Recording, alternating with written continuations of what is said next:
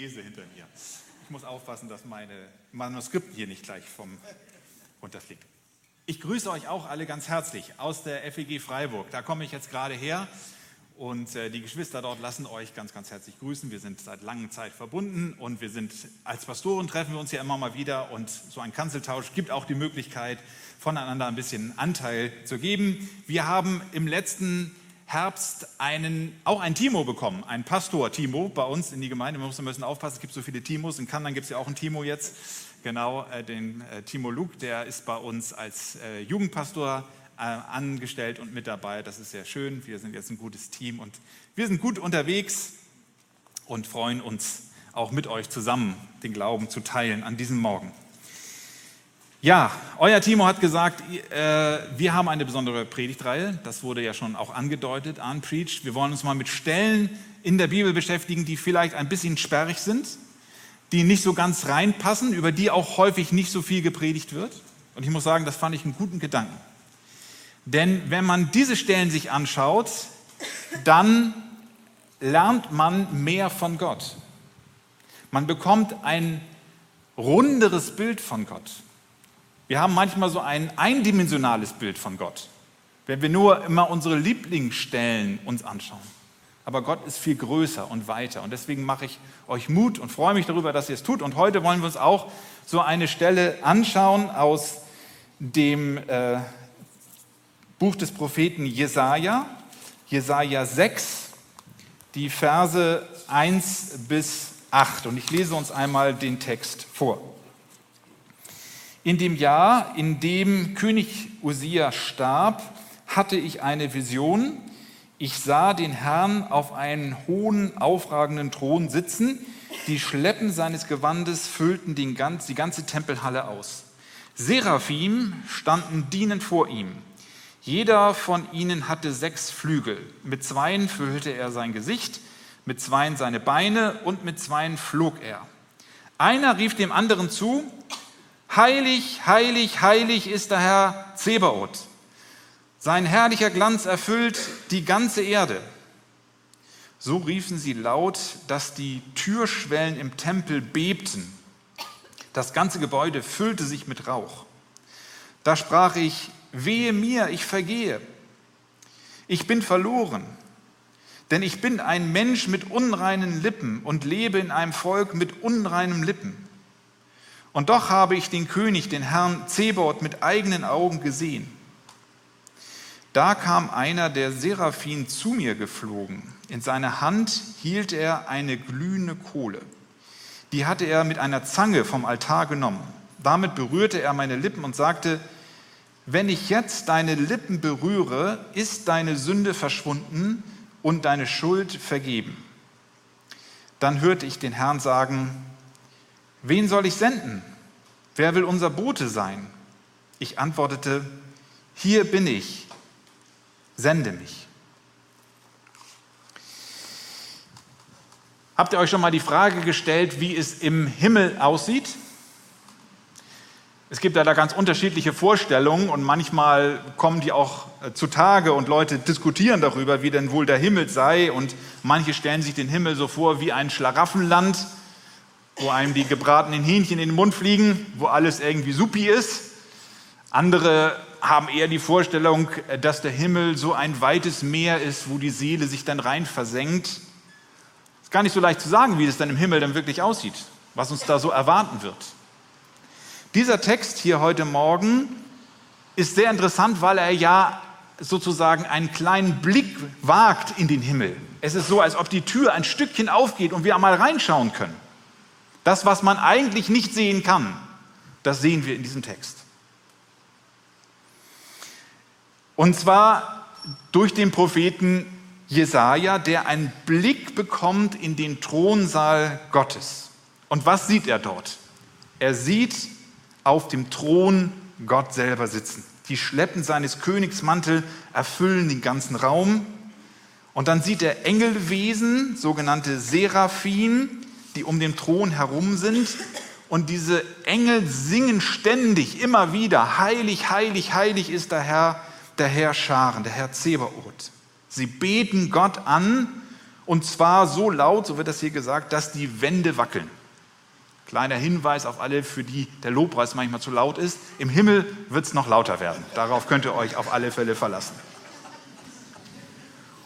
Und dann wird hier berichtet, dass die Seraphim selber, also diese Engelwesen, die vor Gott stehen und ihn anbeten, dass die vor Ehrfurcht die Augen bedecken, weil sie die Herrlichkeit Gottes nicht anschauen können. Das bedeutet, die Herrlichkeit Gottes ist so gewaltig, so groß, so heilig, dass selbst die Engel nicht reinschauen können in das Gesicht Gottes vor Ehrfurcht. Und dann ist hier die Rede davon, dass das ganze Haus mit Rauch erfüllt ist. Ein majestätischer Anblick. Jesaja sieht die Herrlichkeit, den Glanz, die Majestät, die Kabot Gottes. So das hebräische Wort.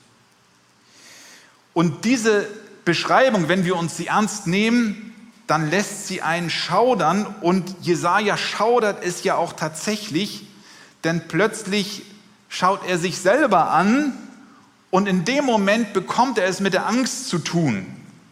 Er sagt, ich halte das hier nicht aus, ich vergehe, ich gehe ein. Warum? Weil er auf einmal erkennt, wer er selber ist. Da ist die Herrlichkeit Gottes und er schaut auf sich selber und sagt, Wehe mir, ich bin verloren, denn ich bin ein Mensch mit unreinen Lippen und lebe in einem Volk mit unreinen Lippen. Warum gerade die Lippen? Nun, das ist ja der himmlische Lobpreis. Die Leute, die, die Engel beten Gott an und er sagt, ich mag da gar nicht einstimmen in den Lobpreis, weil von meinen Lippen da ist schon so viel Böses ausgegangen, so viel Unreines. Und mit meinen unreinen Lippen mag ich den Herrn nicht loben, so wie es hier die Seraphinen, die Engelwesen tun. Ich bin ein Sünder und ich bin auch gefangen in einem Volk von Sündern, von unreinen Menschen, von Menschen, die im Grunde genommen das nicht aushalten, in der Gegenwart Gottes zu leben. Ich weiß nicht, ob ihr solche ähnlichen Situationen kennt. Man bekommt sich ja manchmal in manchen Situationen im Leben sehr deplatziert vor. Mir ist das manchmal so gegangen, wenn ich im Urlaub bin und man ist da so schweißgebadet im Süden und man geht vielleicht mit kurzen Hosen, mit einem Hawaii-Hemd und Flipflops in eine Bank. Manchmal muss man ja in die Bank, um irgendwas zu besorgen im Urlaub. Und dann ist man da und dann ist man da in diesen wohltemperierten Hallen, wo alle mit Schlips und Kragen und frischen Aftershave rumlaufen. Und dann hat man so, dann guckt man sich selber so an und denkt, ich passe hier irgendwie nicht rein. Das passt nicht zusammen. Und so ein ähnliches Gefühl muss hier auch der Jesaja gehabt haben in diesem Moment. Er ist dort im Thronsaal Gottes und auf einmal schaut er sich selber an und sagt, das passt nicht zusammen. Aber dann geschieht etwas ganz Besonderes. Ein Engel, einer von diesen Seraphim, fliegt dort hin zum Altar, greift mit einer Zange ein Stück Kohle und berührt mit dieser Kohle die Lippen, diese unreinen Lippen von Jesaja. Man denkt, oh, das muss relativ schmerzhaft gewesen sein. Aber das ist natürlich eine Symbolhandlung hier. Das Feuer steht ja in der Bibel immer für die Reinigung. Und damit wird ausgedrückt, dass der Jesaja, der sagt, ich habe unreine Lippen, ich mag gar nicht Gott, den, den Herrn loben, dass der gereinigt wird durch dieses Feuer vom Altar. Der Engel sagt, wenn ich jetzt deine Lippen berühre, ist deine Sünde verschwunden und deine Schuld ist vergeben. Gereinigt, frei von der Sünde und Schuld kann er jetzt doch in der Gegenwart Gottes aushalten. Und Gott beruft ihn ja dann auch zum Boten und Diener. Die Heiligkeit Gottes, die können wir hier erkennen. Und lasst uns ein bisschen über die Heiligkeit Gottes heute Morgen einmal nachdenken. Wir leben ja in einer Welt, in der das Heilige praktisch verschwunden ist. Manchmal sagen wir, uns ist nichts mehr heilig und das stimmt wirklich. In unserer Gesellschaft, in unserer Generation haben wir das Heilige verloren. Und deswegen können viele Menschen auch mit der Heiligkeit Gottes so wenig anfangen. Wenn sie das lesen, dann verstehen sie nicht, was damit gemeint ist und wie sie das einordnen können. Viele Menschen lassen diesen Gedanken an einen allmächtigen, allwissenden Gott gar nicht mehr zu. Immer wenn der aufkommt, dann drücken sie den weg, so wie ein unangenehmes Te Telefongespräch am Handy. Das kann man so wegdrücken. Will ich jetzt nicht. Manche haben sogar die Nummer ganz gelöscht, dass es gar keinen Anruf mehr gibt. Die Heiligkeit Gottes kommt uns merkwürdig vor. Können wenig damit anfangen. Unsere Vorstellung von Gott ist anders. Vielleicht könnt ihr, mir, könnt ihr das nachvollziehen, aber ich habe manchmal den Eindruck, wir stellen uns Gott vor allen Dingen quadratisch, praktisch und gut vor. Kennt ihr noch diese Werbung von Rittersportschokolade? Quadratisch, praktisch, gut? Ich dachte so, eigentlich ist unsere Vorstellung von Gott immer so, der muss quadratisch, praktisch und gut sein. Dann ist er richtig. Quadratisch soll heißen handlich, berechenbar. Dass ich ihn gut in meine Tasche stecken kann, dass er mir keinen Ärger macht. Das, ich, weiß, ich weiß schon, wie das ist mit ihm. Überschaubar. Er soll praktisch sein. Er soll natürlich mir helfen in meinem Leben. Er soll meine Karriere fördern und Gesundheit und Familienglück sorgen. Dann ist er gut. Und er soll natürlich gut sein. Gott ist zutiefst gut, das wissen wir. Aber er soll auch mich gut finden. Das ist unsere Forderung an Gott. Er darf mich nicht kritisieren oder herausfordern, soll er, er soll mir ja immer wieder sagen, wie toll ich bin und dass ich alles schaffe, wenn ich es nur will. Dann ist Gott gut. Aber diesen Rittersportgott, den gibt es nicht. Den gibt es nur in unserer Projektion. Wir selber haben uns den so ausgedacht, dass er so sei quadratisch praktisch gut. Der heilige Gott ist ganz anders. Er ist viel höher, viel reiner, viel klarer, viel schöner als wir Menschen. Gott ist nicht quadratisch, berechenbar. Manchmal beschweren wir uns und sagen, Gott, wie kannst du das zulassen? Oder noch weiter, einen, einen Gott, der so und so ist oder das und das zulässt, kann ich nicht glauben das sagt eigentlich wenig über Gott aus, als vielmehr etwas über mich selber und meine Vorstellung, wie Gott sein müsste. Und es irritiert uns, wenn Gott unsere Erwartungen, die wir an ihn haben, enttäuscht. Gott ist nicht quadratisch. Gott ist auch nicht einfach nur praktisch. Er eignet sich wenig zum Glücksbringer, der all meine Wünsche erfüllt im Gegenteil, manchmal durchkreuzt er auch meine Pläne und mutet mir etwas zu und ich bin irritiert. Und Gott findet uns und das, was wir tun, auch nicht nur gut. Er stellt ziemlich hohe Ansprüche an uns, er kritisiert uns sogar. Er lässt sich gar nicht so leicht zufriedenstellen, wie wir meinen. Gott ist ganz anders. Gott ist heilig. Leute, die sich ein bisschen in Theologie auskennen, wissen, dass, dass das Verdienst von Karl Barth, dem großen Theologen hier aus Basel, war, dass er das so ausgedrückt hat und gesagt hat, Gott ist eigentlich anders, als wir uns ihn vorstellen. Er, er ist nicht quadratisch praktisch gut. Er ist der ganz andere. Er kann uns irritieren. Er kann uns herausfordern. Von einem anderen großen Theologen, von Tulok, stammt der Satz, die Himmelfahrt der Gotteserkenntnis geht einher mit der Höllenfahrt der Selbsterkenntnis. Kraftvolles Wort. Was bedeutet das? Er sagt, wenn ich Gott erkennen möchte, wenn ich in den Himmel steigen will, um Gott zu erkennen, dann muss ich zugleich auch eine Höllenfahrt durchmachen, nämlich ich muss gucken, wie ich selber bin, wer ich selber bin.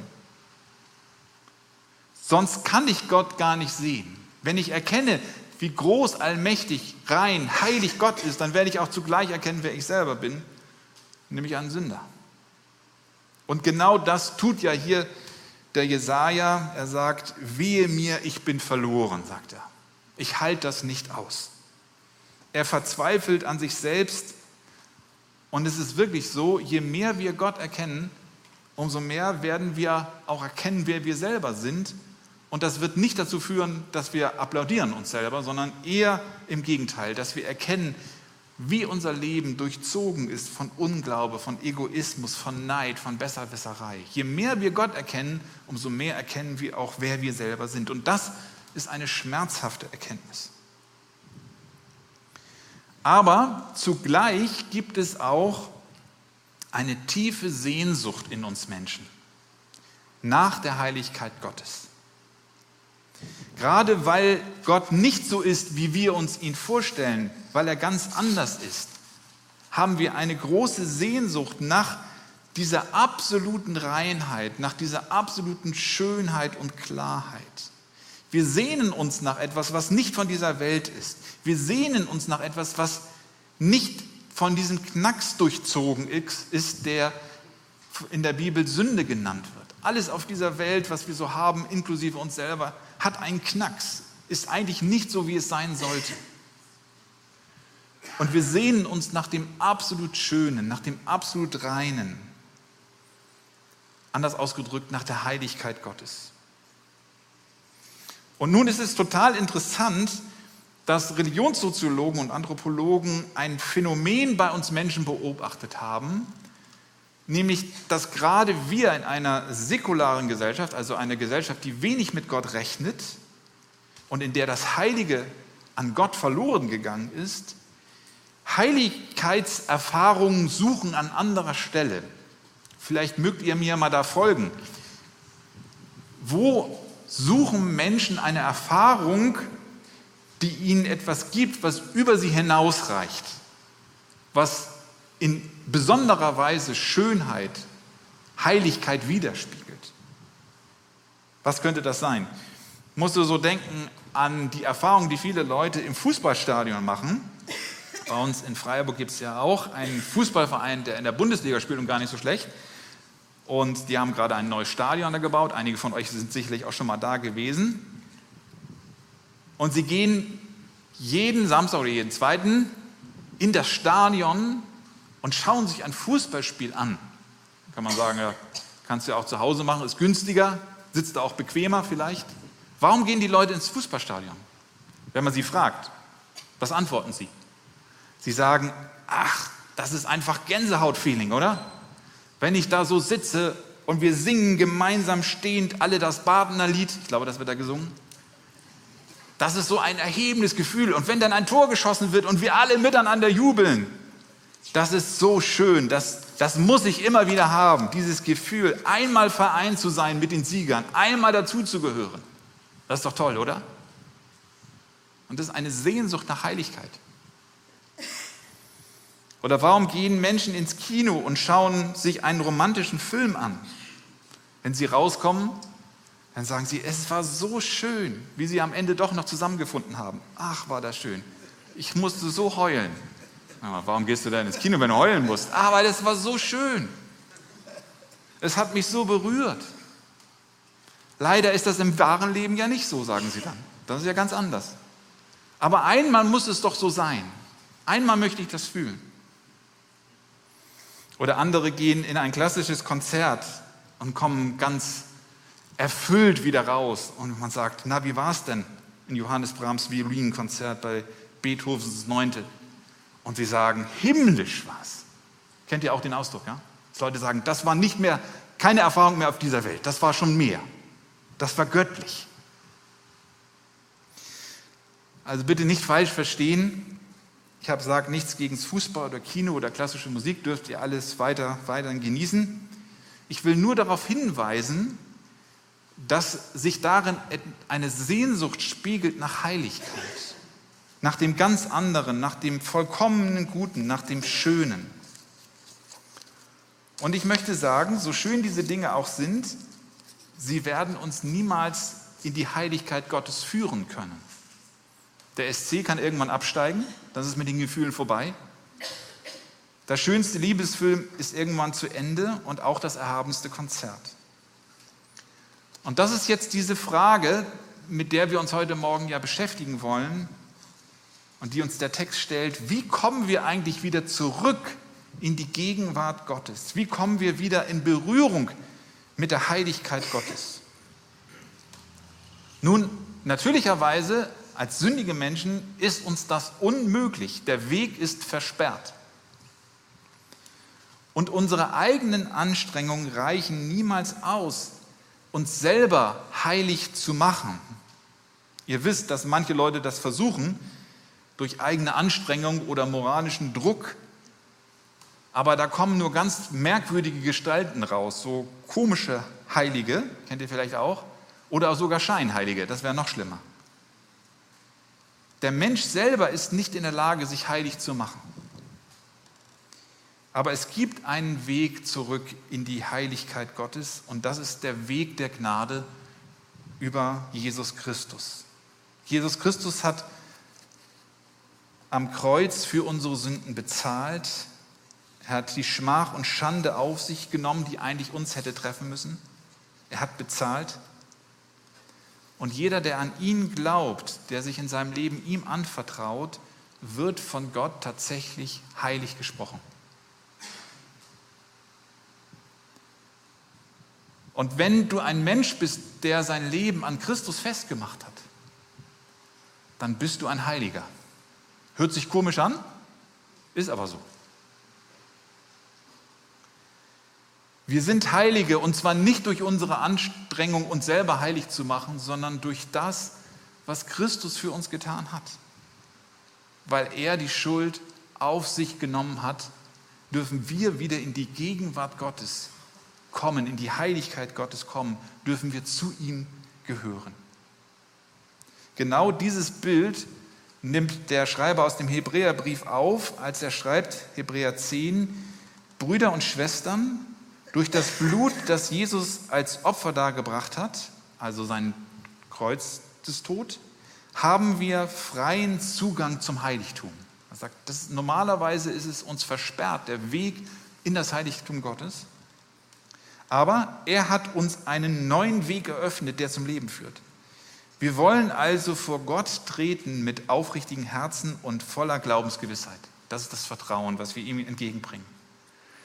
Denn unsere Herzen sind besprengt worden mit dem Blut von Jesus. Das ist das Bild aus dem Alten Testament, wo Besprengung mit Blut geschah. Und er sagt, nun ist das geschehen durch Christus. Er hat sein Blut gegeben für uns. So wurde unser Gewissen rein von der Schuld, wunderbar. Wir brauchen kein schlechtes Gewissen mehr haben, die uns belastet. Und unser Leib wurde mit reinem Wasser gebadet, steht hier. Eigentlich passen wir nicht zusammen, aber durch das, was Christus für uns getan hat, können wir nun in die Gegenwart Gottes kommen. Und ich finde das so schön. Hier werden Abendmahl und Taufe übrigens angesprochen. Die Sakramente, mit denen haben wir als Freikirchler ja nicht so. Aber was bedeutet das? Das sind Handlungen, die uns die Heiligkeit Gottes zusprechen. Wir sind in dem Wasserbad der Taufe heilig gesprochen worden, rein. Und wenn wir das Abendmahl feiern miteinander, dann bekommen wir Anteil am Leib Christi. Heilig, wir gehören zu ihm. Wenn ihr das nächste Mal das Abendmahl feiert, dann erinnert euch daran, dass ihr Heilige seid. Zu ihm gehört. Und das bedeutet, dass wir keine Angst mehr haben brauchen vor Gott. Nicht aus uns heraus und dem, was wir tun, leisten können, sondern dem, was er uns zuspricht in der Gnade. Und noch ein letzter Gedanke. Das schließt ja damit, dass es eine Berufung gibt. Jesaja bekommt eine Berufung für sein Leben. Es wird gefragt, wer, wen soll ich senden? Wer will unser Bote sein? Und Jesaja sagt, ich erhebe die Hände. Sagt, ich bin bereit dazu. Eben noch wollte er sich gar nicht in die Gegenwart Gottes trauen, wisst ihr? Und jetzt hebt er die Hände und sagt, ich möchte für dich leben, ich möchte für dich da sein. Ich möchte ein Diener Gottes sein. Und ich möchte euch mit diesem Gedanken auch in diese Woche entlassen, dass Gott euch die Heiligkeit zuspricht. Ihr gehört zu ihm. Aber er gibt euch auch einen Auftrag. Ihr sollt diese Botschaft der Gnade durch Worte und durch Taten den Menschen weitersagen und geben. Gott segne euch dabei. Amen. Euch zusprechen das Wort, das im ersten Petrusbrief steht, und das soll euch begleiten für diese Woche. Ihr seid das erwählte Volk, eine königliche Priesterschaft, ein heiliges Volk, eine Gemeinschaft, die in besonderer Weise zu Gott gehört. Denn ihr sollt die großen Taten Gottes verkünden. Er hat euch nämlich aus der Finsternis in sein wunderbares Licht gerufen. Ihr, die ihr früher nicht sein Volk wart, seid jetzt Gottes eigenes Volk.